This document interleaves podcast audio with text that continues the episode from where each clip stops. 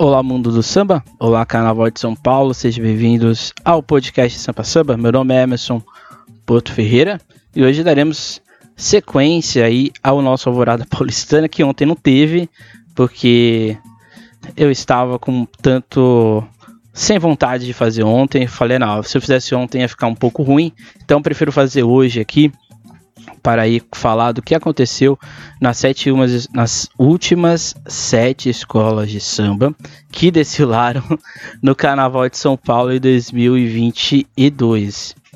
A gente teve, portanto, Vai Vai, Gaveza Fiel, Uma Cidade Alegre, Águia de Ouro, Barroca, Zona Sul, Rosas de Ouro e Império de Casa Verde. Vamos começar então pela Vai Vai. Vai Vai que veio aí com o enredo Sankofá. Vamos começar aqui por um aspecto que eu acho que é bastante interessante no enredo, que é o. No enredo. Que é o enredo, né? É, o enredo foi bastante. E, e acaba já indo para os dois outros pontos, né? Eu acho que o enredo, ele dentro da possibilidade que o Vai Vai poderia fazer, eu acho que a escola conseguiu atingir o possível.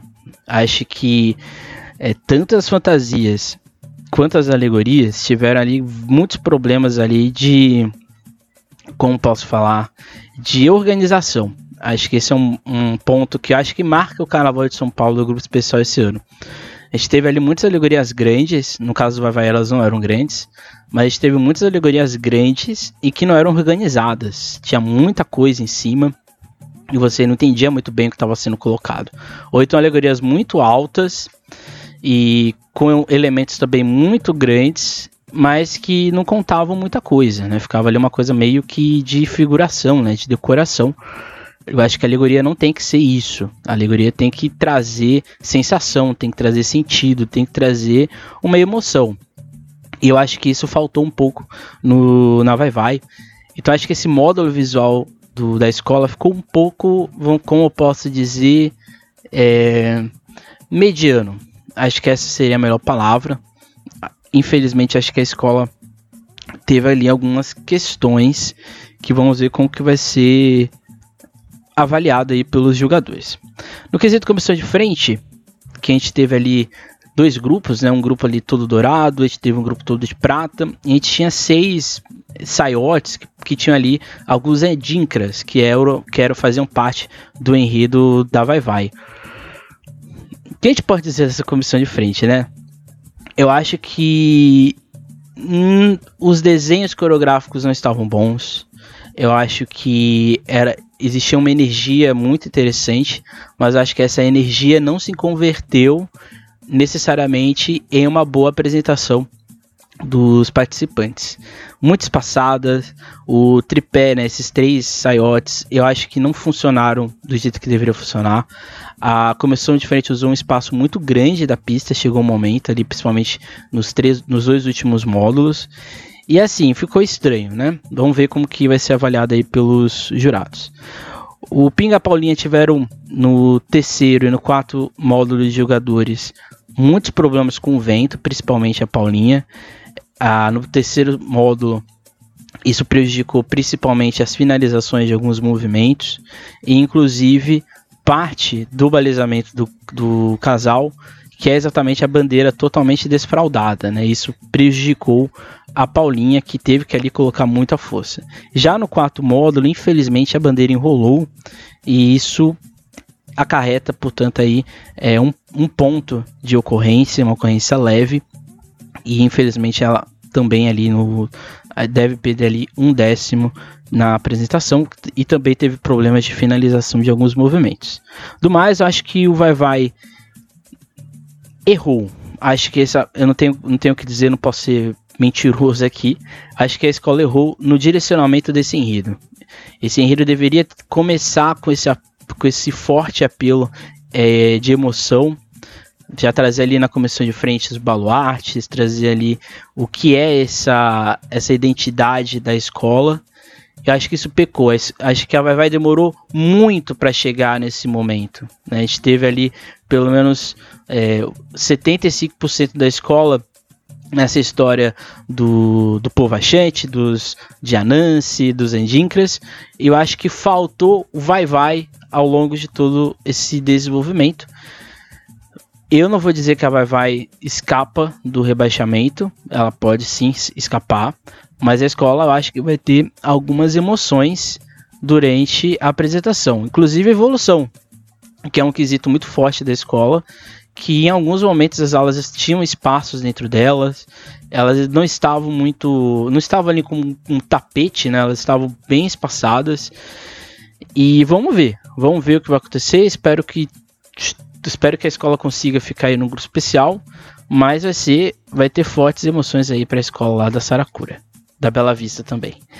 Tudo bom. Bem, depois a gente veio para Gaviões da Fiel, que veio com o enredo aí Basta.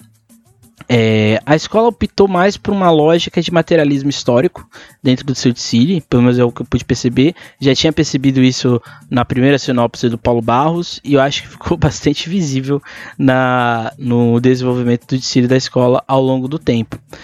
O que é materialismo histórico? Só para explicar aqui bem rápido, é um conceito do Karl Marx que explica que a luta né, de classes, ou a luta entre é, oprimidos e opressores, ela ocorre desde a antiguidade. Então ela está se desenvolvendo ao longo da história. Por isso que é o materialismo histórico. E assim, a escola optou por, por blocos, né? O bloco ali da questão racial, a gente tem o bloco da questão da desigualdade social e a gente tem um bloco exatamente dessas lutas antropológicas, que seriam ali tolerância religiosa e o movimento indígena. E isso se desdobrava para essa luta de rua, né, que vai culminar exatamente lá no último carro, que são as lutas né, das pessoas que lutaram para, para dar esse basta. Fico extremamente decepcionado que não teve nenhuma missão a questão LGBTQIA, com certeza. Deveria ter, poderia estar ali, inclusive, nesse último setor da escola, mas a escola talvez julgou que isso não fosse necessário estar dentro, incluído no enredo. Então acho que assim, o enredo dentro do que a escola queria propor foi, foi correto. Acho que as fantasias, as alegorias, por mais que as fantasias e as alegorias não tivessem todo aquele apuro estético que a Gavan já teve no seu passado, a escola conseguiu entregar algo que desse leitura para o enredo. Então acho que isso já conta como um ponto positivo.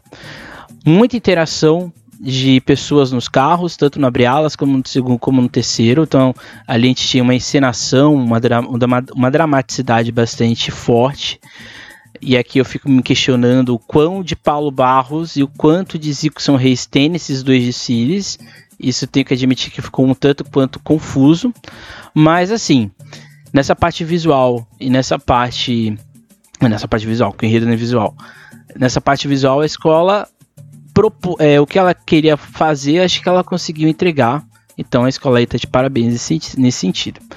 A começou de frente muito interessante a ideia do, dos gaviões, né? Eram oito gaviões e lutando contra, contra essa ganância, intolerância, contra esse, os fascismos, que é aquela parte que está na logo do, do Dicine, do enredo, na verdade, né? E é muito interessante que esse combate, né, essas pessoas que estavam lutando com os gaviões, elas tinham um tom terroso, várias cabeças né, saindo do corpo, então dava uma multiplicidade para quem via de longe. Mas era uma essa ganância ela era enraizada. Tanto é que os portões, eles eram marrons e eles tinham raízes, né, que iam subindo. Então esses gaviões, eles não estavam só lutando contra a ganância, eles estavam lutando contra o enraizamento, ou seja, com esse materialismo histórico. O interessante é que isso vai se desdobrando para o, o casal, que era exatamente a o Wagner e a Gabriela. O Wagner talvez, me, talvez não, o melhor mestre-sala do Carnaval de São Paulo esse ano.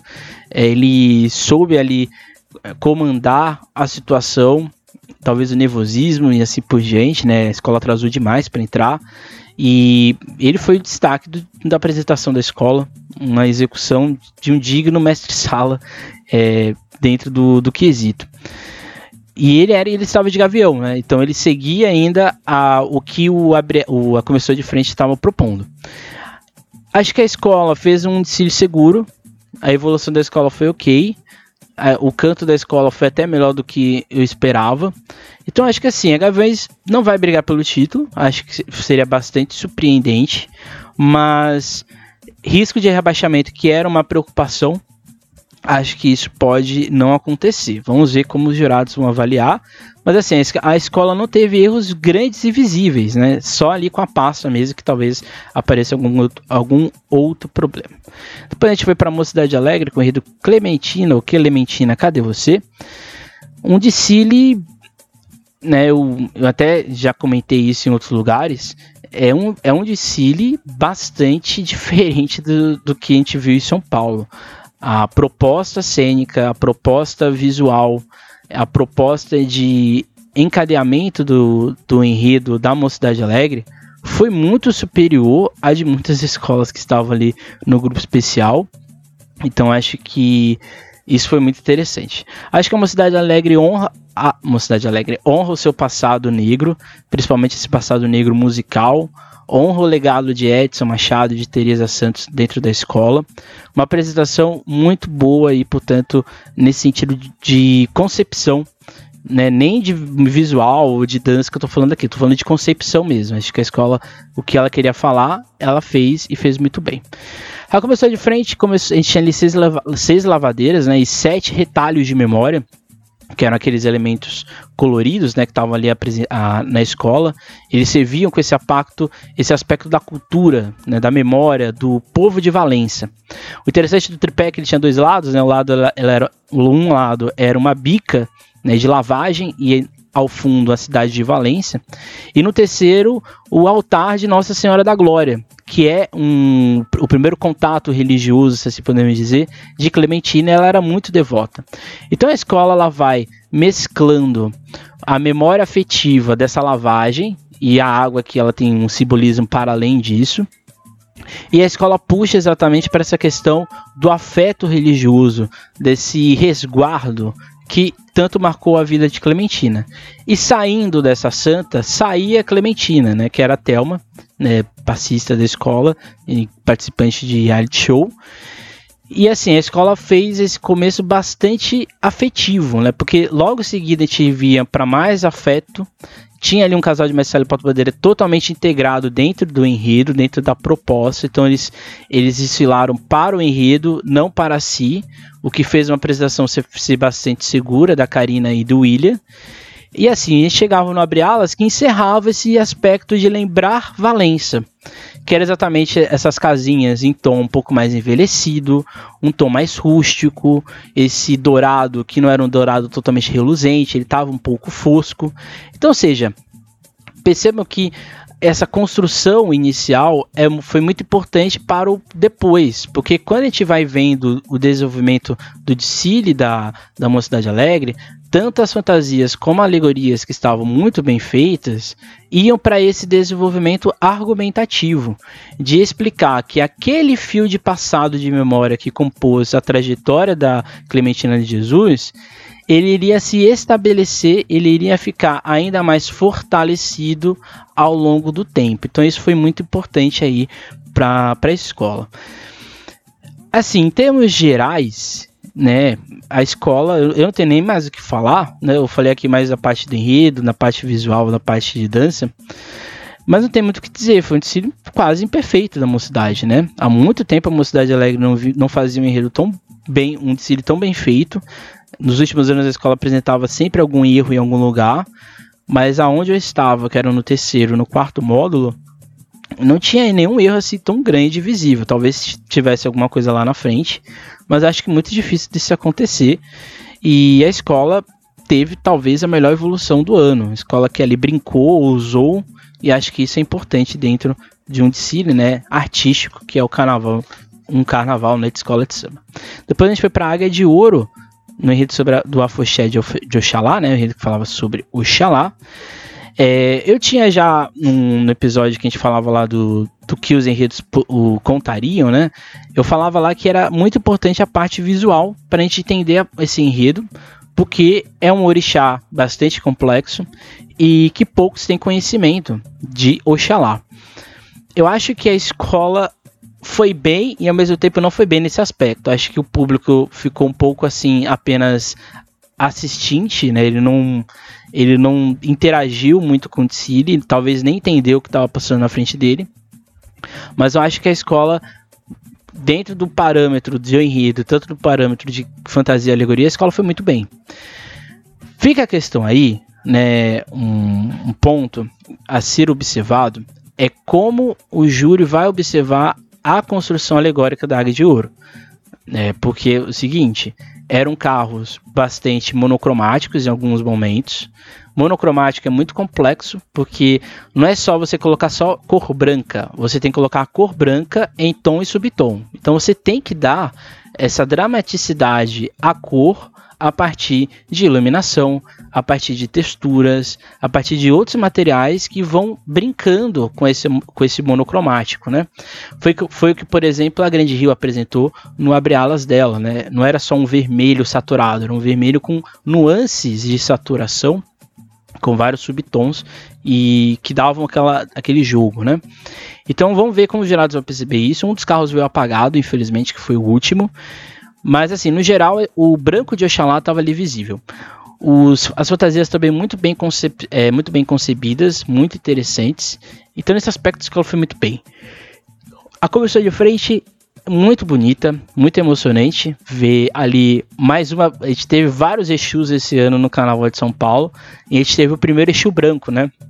Exu, ele tem a veste vermelha e preta, mas quando ele vai fazer as, a comunicação com o Oxalá, ele se veste de branco, que é o, o Exu branco. E ele abria esses caminhos para o Oxalá. Então, poeticamente falando, o início da Águia de Ouro é muito forte, né? Que descadeava naquele carro totalmente branco, mas que é, na parte de baixo a gente tinha a madeira, que é a memória, e a gente tinha a lama, que é exatamente a construção. Então a gente tinha memória e construção dentro desse princípio da Águia de Ouro, que é muito bem feito, é muito bonito tinha ali toda uma carga dramática bastante interessante no enredo que foi muito bem desenvolvido o, a finalização do enredo muito competente e aqui eu repito Sidney França é o melhor carnavalesco para fazer enredo afro em São Paulo nenhum carnavalesco aqui em São Paulo consegue fazer enredo afro como ele faz os outros, quando fazem, fica uma coisa muito wiki orixá. Ele não, ele dá uma carga de dramaticidade, uma carga de simbolismo dentro dos enredos que fica bastante bonito. E assim, infelizmente, a escola teve muitos problemas de evolução, né? Alas espaçadas, problemas ali com, com buracos em alguns momentos. A escola teve que correr muito no final. E acho que isso pode ser o definidor para a Águia de Ouro, inclusive, ficar um, fora do desfile das campeãs, que é uma possibilidade, tendo em vista o modo de é, a rigorosidade que é o Carnaval de São Paulo. E fantasias é o mesmo problema. Algumas, algumas fantasias estavam ali com probleminhas de integridade e vamos ver como que isso vai ser avaliado também pelos jurados, mas foi uma bela apresentação aí da Águia de Ouro. Em seguida veio a Barroca Zona Sul, com um enredo sobre o Zé Pilintra, Kid Silly, Kid Silly, é, eu já vou aqui até soltar o que eu acho.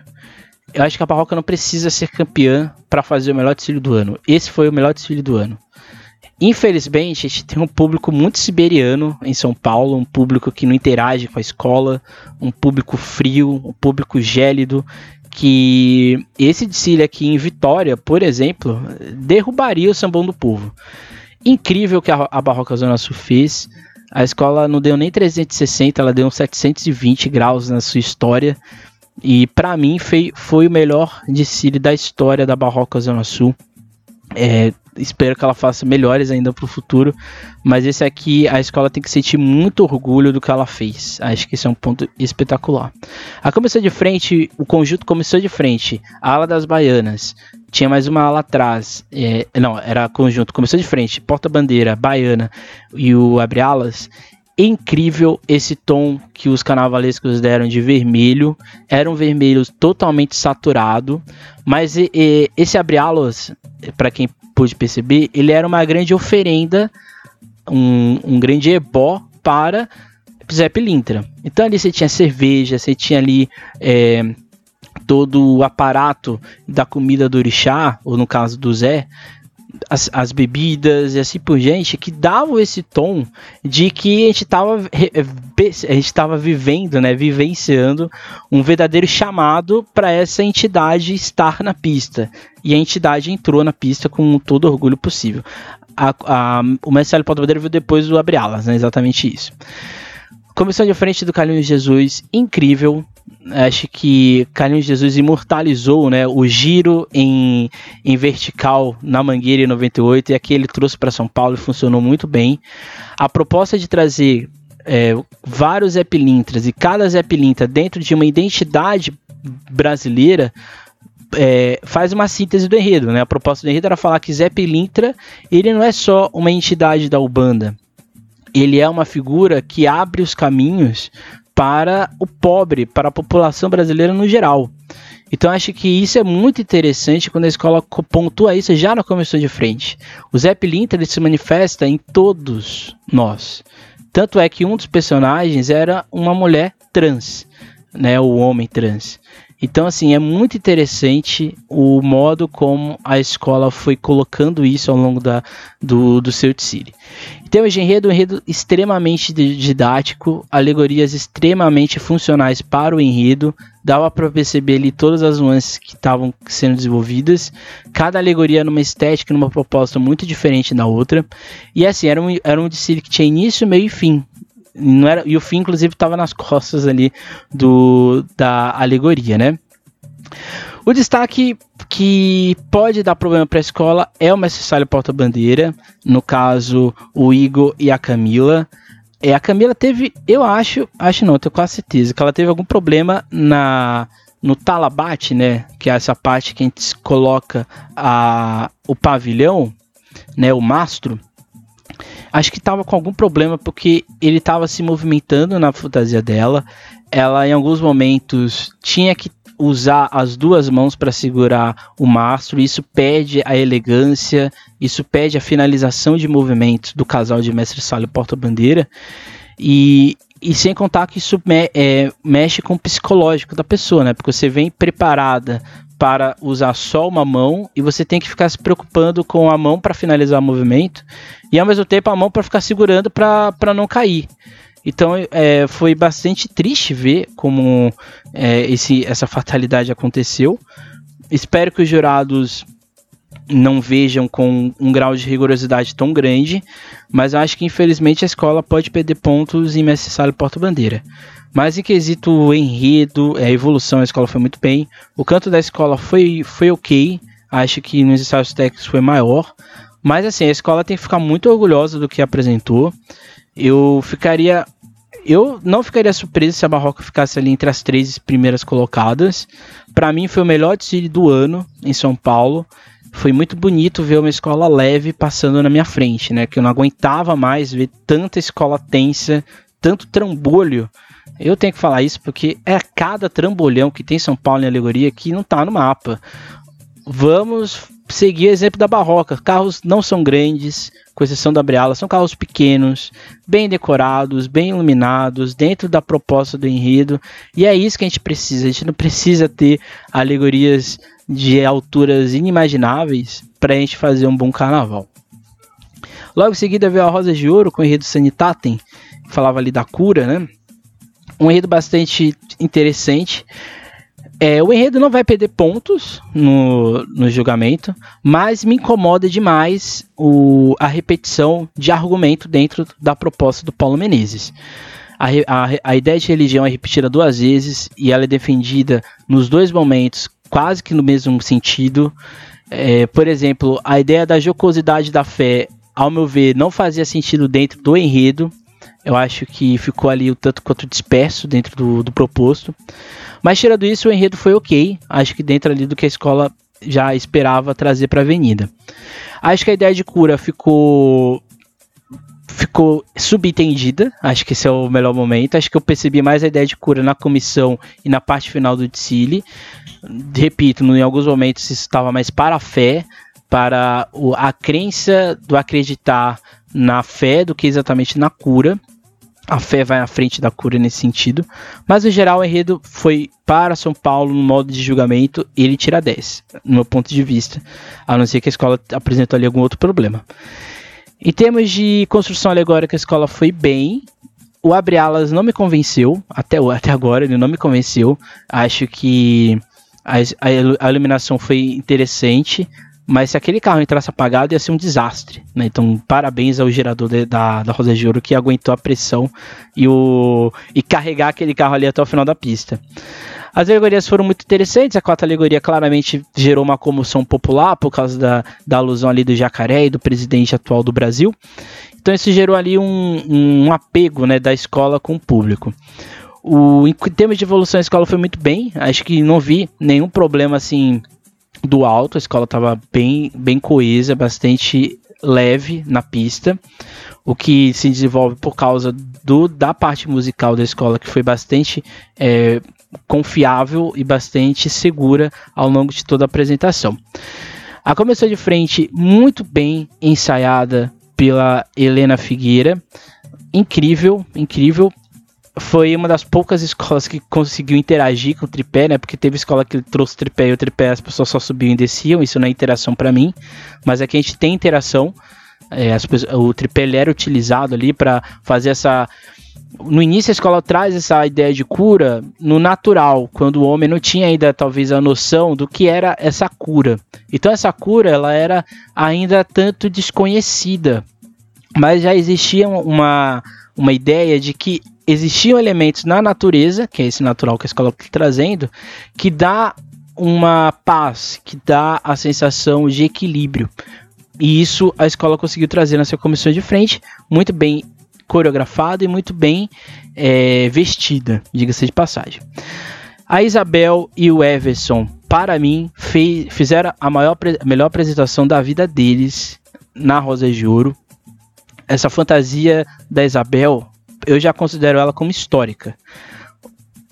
A delicadeza de você trazer o rosa e repousando sobre o rosa, sobre esse rosa, uma rosa dourada e toda ali uma ideia de pombas, né, que dá, dá essa ideia de serenidade, de paz, de tranquilidade e todo esse esse aparato de uma fantasia que não era exagerada, mas dentro do, do da execução da dança dela e também da dança dele, faz para mim ser essa apresentação uma das mais bonitas da história da Rosa de Ouro em termos de casal de mestre Sala Modelo nos últimos anos.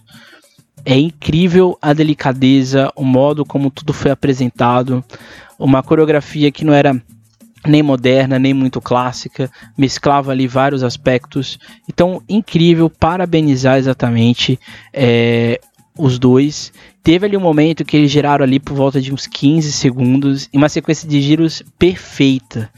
Assim que ela terminava o giro invertido e ele também o dele, eles se encontravam, giravam novamente, se encontravam. Essa intensidade de giro era forte e ao mesmo tempo era leve, então mostrava que tinha um equilíbrio dentro do que estava sendo proposto. Se o Gerardo tirar algum décimo aqui, a gente vai ter que ter algum problema aí de reivindicação de nota, porque é, seria inaceitável acontecer alguma coisa nesse sentido. A Rosa de Ouro saiu muito bem, é, sem erros, simples, não quero proposto, não tinha ali alegorias gigantescas. É uma nova proposta de para Rosa de Ouro, inclusive.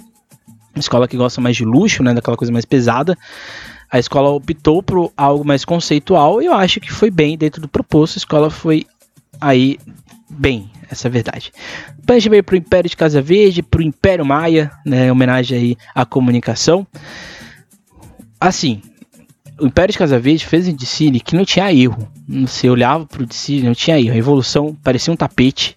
As alegorias, embora ali vários trambolhos na minha frente, mas muito bem feitas, muito bem decoradas, muito bem concebidas. Fantasias luxuosas, pluma chorona. Não é aquela pluminha vareto, como diria Milton Cunha. É pluma chorona, aquela pluma que preenche, dá volume, dá parece um travesseiro visto de longe.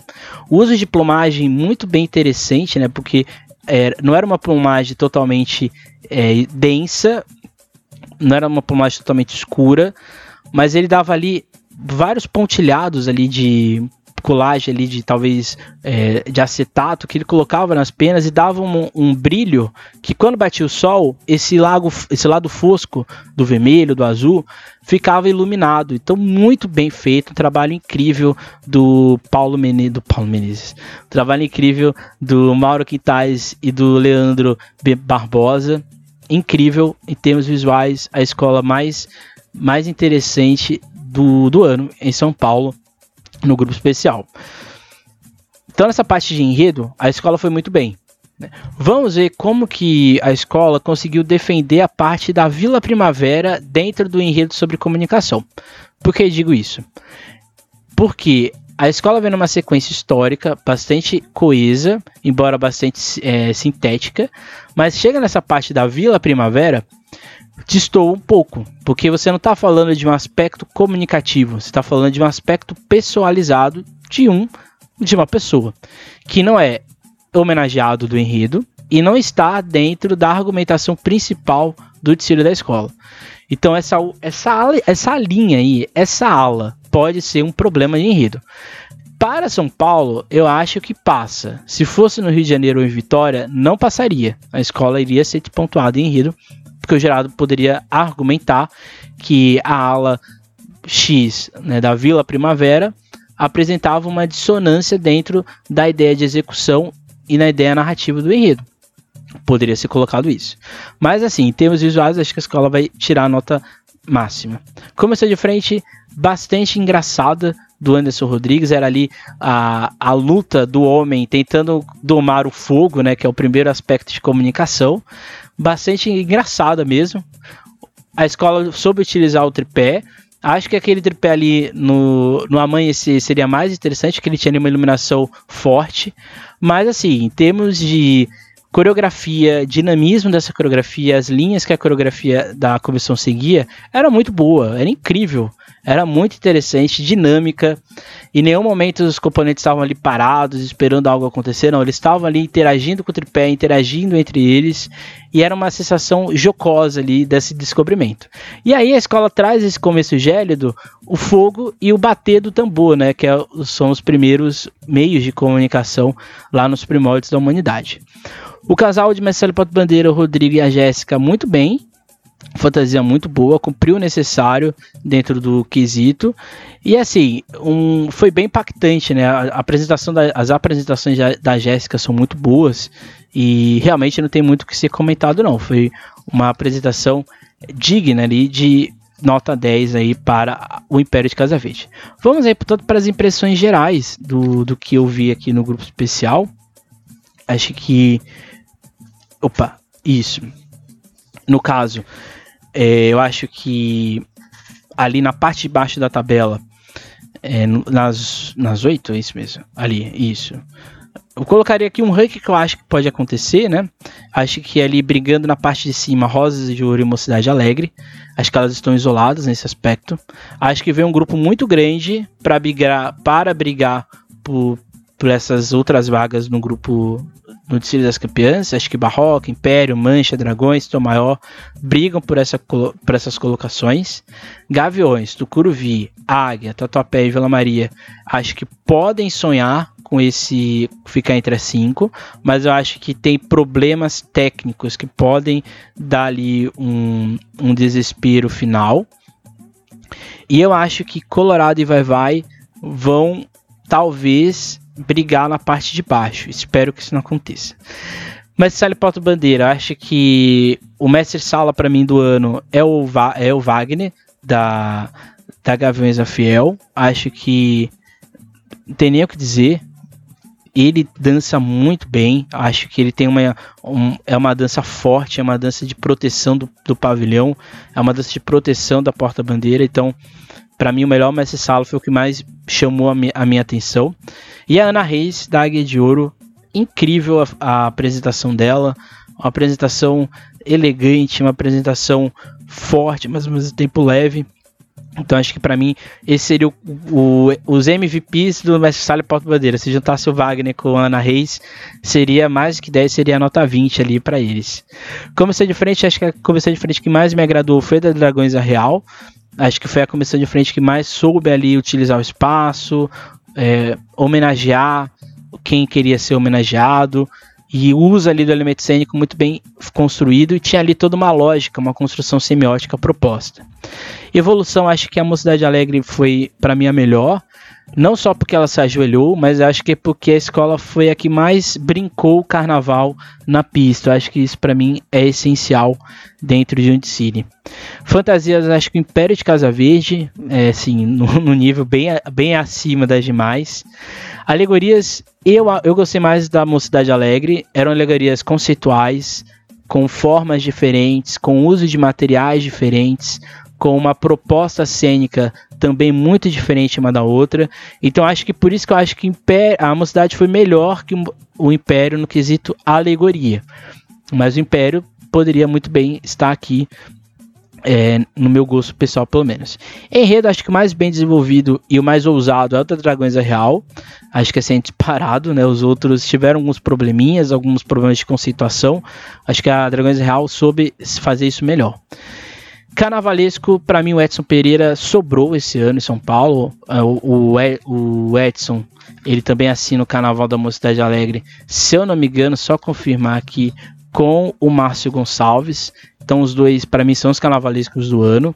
É, souberam levar muito bem esse enredo da, da Clementina de Jesus.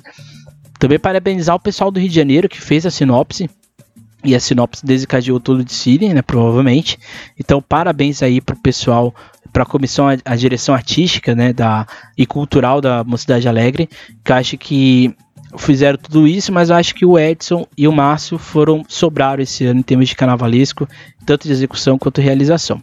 As baianas, para mim, as mais bonitas são da Tom Maior, é, poético, aquelas rosas, um roseral e dentro ali o Pequeno Príncipe dançando entre elas, é, foi muito bonito. E eu acho que para mim o desfile que mais marcou foi da Barroca Zona Sul. Acho que a Barroca não vai ganhar, acho muito difícil, mas pode acontecer. Mas para mim foi o melhor desfile do ano. Foi um desfile emocionante, imponente, potente, macumbeiro, tinha cheiro de marafo aquele desfile. Acho que o, os carnavalescos da Barroca, que são exatamente o Rodrigo Maines e o Rogério Santos, têm que ficar bastante orgulhosos do que foi apresentado. No conjunto geral, acho que foi um carnaval bastante tenso. Eu acho que ninguém ali foi 100% perfeito. Acho que tiveram muitas, muitos problemas ali que aconteceram ao longo do City. Mas parabenizar as escolas, as escolas foram muito bem. É, vamos ver aí como que vai ser a apuração. A apuração vai ser nesta terça-feira, 4 horas da tarde, com transmissão para a TV Globo. Se você é fora do estado de São Paulo, aí você vai ter que ver na Globoplay, na plataforma de áudio da emissora Carioca. O episódio pode. Um episódio. o nosso podcast vai ter três semanas aí de ausência e a gente retorna mais para frente, óbvio, com um enredo, um episódio reflexivo sobre a Sibéria paulistana. Afinal, o que acontece em São Paulo que a gente tem um público tão frio, que a gente tem uma recepção tão ruim das escolas de samba? O que está acontecendo com o Carnaval de São Paulo? É isso que a gente vai tentar entender. Então é isso, gente. Até a próxima. Nunca esqueçam e nunca deixem de sambar.